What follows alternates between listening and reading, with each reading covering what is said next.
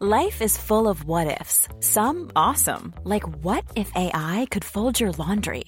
And some, well, less awesome, like what if you have unexpected medical costs? United Healthcare can help get you covered with Health Protector Guard fixed indemnity insurance plans. They supplement your primary plan to help you manage out of pocket costs. No deductibles, no enrollment periods, and especially no more what ifs. Visit uh1.com to find the Health Protector Guard plan for you. Hey, I'm Ryan Reynolds. At Mint Mobile, we like to do the opposite of what Big Wireless does. They charge you a lot, we charge you a little. So naturally, when they announced they'd be raising their prices due to inflation, we decided to deflate our prices due to not hating you. That's right. We're cutting the price of Mint Unlimited from $30 a month to just $15 a month. Give it a try at mintmobile.com slash switch. $45 upfront for three months plus taxes and fees. Promote for new customers for limited time. Unlimited more than 40 gigabytes per month. Slows. Full terms at mintmobile.com. Many of us have those stubborn pounds that seem impossible to lose, no matter how good we eat or how hard we work out. My solution is PlushCare. PlushCare is a leading telehealth provider with doctors who are there for you day and night to partner with you in your weight loss journey. They can prescribe FDA-approved weight loss medications like Wagovi and Zepbound for those who qualify. Plus, they accept most insurance plans. To get started, visit plushcare.com slash weight loss. That's plushcare.com slash weight loss.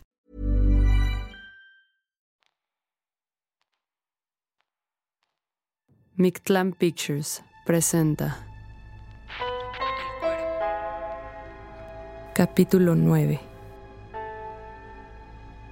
Calor de agosto Escrito por William Harvey Narrado por Tonatiu Torres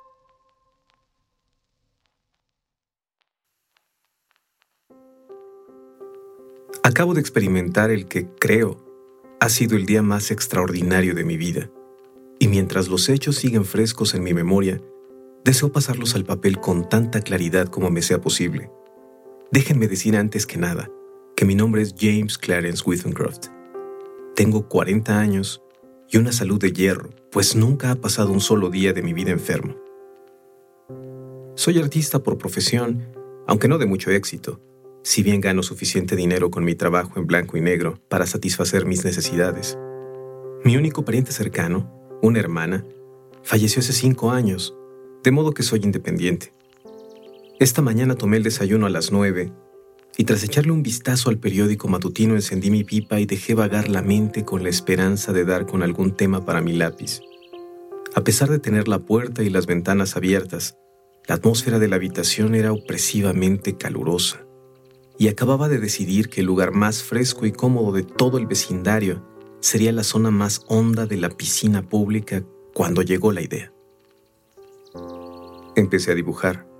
Me concentré en el trabajo con tanta intensidad que dejé intacto el almuerzo, y solo me detuve cuando el reloj de San Judas marcó las cuatro. El resultado final, para tratarse de un boceto apresurado, era, estaba convencido, lo mejor que había hecho nunca mostraba a un criminal en el banquillo de los acusados inmediatamente después de que el juez hubiera dictado sentencia. Era un hombre gordo, inmensamente gordo. La carne colgaba exageradamente sobre su barbilla, se plegaba sobre su enorme y rechoncho cuello. Exhibía un afeitado apurado. Más bien, debería decir que un par de días antes había disfrutado de un afeitado apurado y era casi completamente calvo. Se encontraba de pie en el banquillo, agarrando la barandilla con sus torpes dedos, mirando al frente. El sentimiento que sugería su expresión no era tanto de horror como de un completo y absoluto derrumbamiento. No parecía haber en aquel hombre nada lo suficientemente fuerte como para soportar aquella montaña de carne. Enrollé el dibujo y en realidad ignorando por qué, lo guardé en mi bolsillo. Después, con esa sensación poco común de felicidad, con la seguridad que da el haber hecho algo bien, salí de casa. Creo que salí con la idea de visitar a Trenton, pues recuerdo haber recorrido Lighton Street y girar a la derecha por Gilchrist Road, al pie de la colina, en la que un grupo de obreros trabajaba en la nueva línea del tranvía. A partir de entonces, solo tengo un vago recuerdo de a dónde fui. Lo único de lo que era completamente consciente era del terrible calor que ascendía de la capa de asfalto de la calle casi como una ola palpable. Deseé oír el trueno que parecían prometer los grandes bancos de nubes de color cobrizo que colgaban a baja altitud sobre el cielo occidental. Debía de haber caminado cinco o seis millas cuando un chiquillo me sacó de mi trance al preguntarme la hora. Faltaban veinte minutos para las siete. En cuanto el chiquillo se marchó, busqué referencias que me ayudaran a orientarme.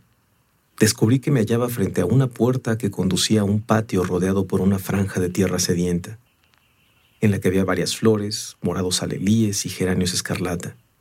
Sobre la entrada había una madera con la inscripción C.H.S. Atkinson, tallador, trabajos en mármol, inglés e italiano. Desde el interior del patio llegaba un silbido alegre, el ruido producido por los golpes de un martillo y el frío sonido del metal al chocar con la piedra. Había un hombre sentado, de espaldas a mí, trabajando en una losa de mármol curiosamente veteada. Se giró en cuanto oyó mis pasos y yo noté cómo los pies se me quedaban clavados en el suelo. Era el mismo hombre que había estado dibujando. Aquel cuyo retrato llevaba en el bolsillo. Allí estaba, sentado, enorme y elefanciaco, con el sudor chorreándole por la calva, que se secó con un pañuelo rojo de seda. Pero aunque el rostro era el mismo, la expresión era completamente diferente. Hace tanto calor y el sol brilla tanto allá afuera, dije, que esto parece un oasis a la mitad del desierto. No sé yo qué decir sobre eso del oasis, respondió, pero desde luego hace calor, tanto como en el infierno. Siéntese, caballero. Señaló hacia uno de los extremos de la losa funeraria en la que estaba trabajando y me senté. ¿Ha conseguido usted hacerse con una hermosa pieza de mármol? dije. Él negó con la cabeza. En cierto modo sí lo es, respondió. Pues la superficie de esta cara está perfectamente pulida, pero aunque imagino que usted nunca se daría cuenta, tiene una enorme tara en la parte trasera. Nunca podría hacer un trabajo realmente bueno con este mármol. Aguantaría bien durante un verano como este, ya que no se vería afectado por el maldito calor. Pero espere a que llegue el invierno. No hay nada como una buena helada para revelar los puntos débiles de una piedra. Entonces, ¿para qué es? pregunté. El hombre se echó a reír. No sé si me creerá si le digo que es para una exposición, pero así es. Los artistas hacen exposiciones al igual que los verduleros y los carniceros. También nosotros tenemos las nuestras. Lo último en lápida, ¿sabe? Empezó entonces a hablar de las diferentes clases de mármol, cuál soportaba mejor el viento y la lluvia, y con cuál era más fácil trabajar. De ahí pasó a su jardín y a una nueva clase de clavel que acababa de comprar. Más o menos cada dos minutos dejaba sus herramientas, se secaba la brillante calva y maldecía el calor. Yo hablé poco, pues me sentía incómodo. Había algo antinatural, misterioso en mi encuentro con aquel hombre. Al principio intenté convencerme de que ya lo había visto con anterioridad, que su rostro, desconocido para mí, había encontrado cobijo en algún rincón remoto de mi memoria, pero supe que estaba practicando poco más que un plausible intento de autoengaño. El señor Atkinson finalizó su trabajo, escupió en el suelo y se levantó profiriendo un suspiro de alivio. Ya está. ¿Qué le parece? dijo con un aire de orgullo evidente. La inscripción, que leí entonces por primera vez, era la siguiente. En sagrada memoria de James Clarence Wittencroft, nacido el 18 de enero de 1860, falleció repentinamente el 20 de agosto de 1900. En la plenitud de la vida, estamos en la muerte. Durante un rato permanecí sentado en silencio. Un escalofrío me recorrió la columna vertebral. Le pregunté de dónde había sacado aquel nombre. Ah, no le he sacado de ningún sitio, respondió el señor Atkinson. Necesitaba un nombre y utilicé el primero que se me ocurrió. ¿Por qué desea saberlo? Es una extraña coincidencia, pero resulta que es el mío. Dejó escapar un largo y grave silbido. ¿Y las fechas? Solo puedo responder por una de ellas. Y es correcta. Canastos, dijo. Le conté lo de mi trabajo de aquella mañana. Saqué el boceto de mi bolsillo y se lo mostré. A medida que lo miraba, la expresión de su rostro se fue alterando más y más hasta convertirse en la del hombre que había dibujado. Y pensar que justo anteayer exclamó, le dije a María que los fantasmas no existen. Ninguno de los dos había visto un fantasma, pero supe a lo que se refería. Probablemente haya oído usted mi nombre en algún sitio. Y usted seguro que me ha visto en alguna parte y luego lo ha olvidado. ¿Estuvo usted el pasado julio en Clacton-on-Sea? Nunca había estado en Clacton en mi vida. Permanecimos en silencio durante un rato. Ambos estábamos contemplando lo mismo. Las dos fechas grabadas en la losa. Y era auténtica. Entra a cenar algo, dijo el señor Atkinson. Su esposa era una mujercita alegre, con las mejillas redondas y sonrosadas de los que se han creado en el campo. Su esposo me presentó como un amigo suyo, artista. No resultó ser una idea muy afortunada, pues una vez retiradas de la mesa las sardinas y los berros, extrajo una Biblia ilustrada por Doré y tuve que sentarme a expresar mi admiración durante casi media hora. Salí y encontré a Atkinson sentado sobre la losa, fumando. Reiniciamos la conversación en el punto en que la habíamos dejado. Tendrá usted que perdonarme porque le pregunte esto, dije, pero ¿conoce alguna razón por la que pudieran llevarlo a juicio? Él negó con la cabeza. No estoy en bancarrota, el negocio va lo suficientemente bien. Hace tres años les regalé unos pavos por Navidad a algunos de los guardas, pero eso es todo lo que me viene a la cabeza. Y además eran pequeños, añadió como ocurrencia tardía. Se levantó y empezó a regar las plantas. Con este tiempo tan caluroso hay que hacerlo al menos dos veces al día, dijo. Y aún así el calor a veces acaba con las más delicadas. Y los helechos, señor. No puede ni aguantarlo. ¿Dónde vive usted? Le dije mi dirección. Volver a casa me supondría una hora de caminar a buen ritmo. Así están las cosas, dijo. Abordemos el asunto claramente. Si vuelve a casa esta noche, puede usted sufrir toda una serie de accidentes. Un coche podría atropellarlo y también están las típicas pieles de plátano o de naranja. Eso por no hablar de las escaleras que se derrumban.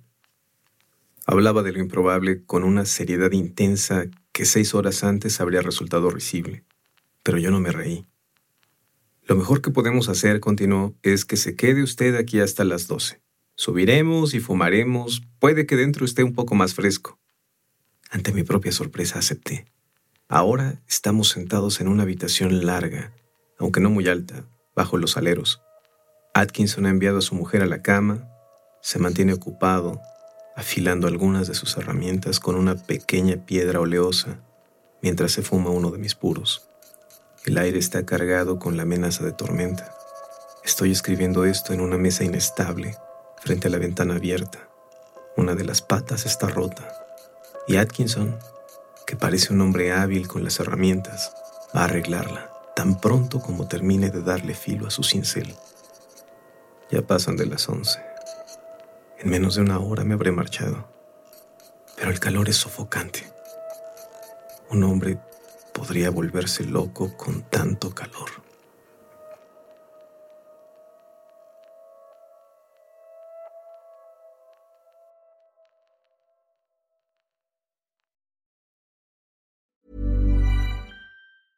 Mom deserves the best, and there's no better place to shop for Mother's Day than Whole Foods Market. They're your destination for unbeatable savings, from premium gifts to show-stopping flowers and irresistible desserts. Start by saving 33% with Prime on all body care and candles. Then get a 15-stem bunch of tulips for just $9.99 each with Prime. Round out Mom's menu with festive rosé, irresistible berry chantilly cake, and more special treats. Come celebrate Mother's Day at Whole Foods Market. Planning for your next trip? Elevate your travel style with Quince. Quince has all the jet setting essentials you'll want for your next getaway, like European linen, premium luggage options, buttery soft Italian leather bags, and so much more. And it's all priced at 50 to 80% less than similar brands. Plus, Quince only works with factories that use safe and ethical manufacturing practices. Pack your bags with high-quality essentials you'll be wearing for vacations to come with Quince. Go to quince.com slash trip for free shipping and 365-day returns. Even when we're on a budget, we still deserve nice things. Quince is a place to scoop up stunning high-end goods for 50 to 80% less than similar brands. They have buttery soft cashmere sweaters starting at $50, luxurious Italian leather bags, and so much more. Plus, Quince only works with factories that use safe, ethical, and responsible manufacturing. Get the high-end goods you'll love without the high price tag with Quince. Go to quince.com slash style for free shipping and 365-day returns.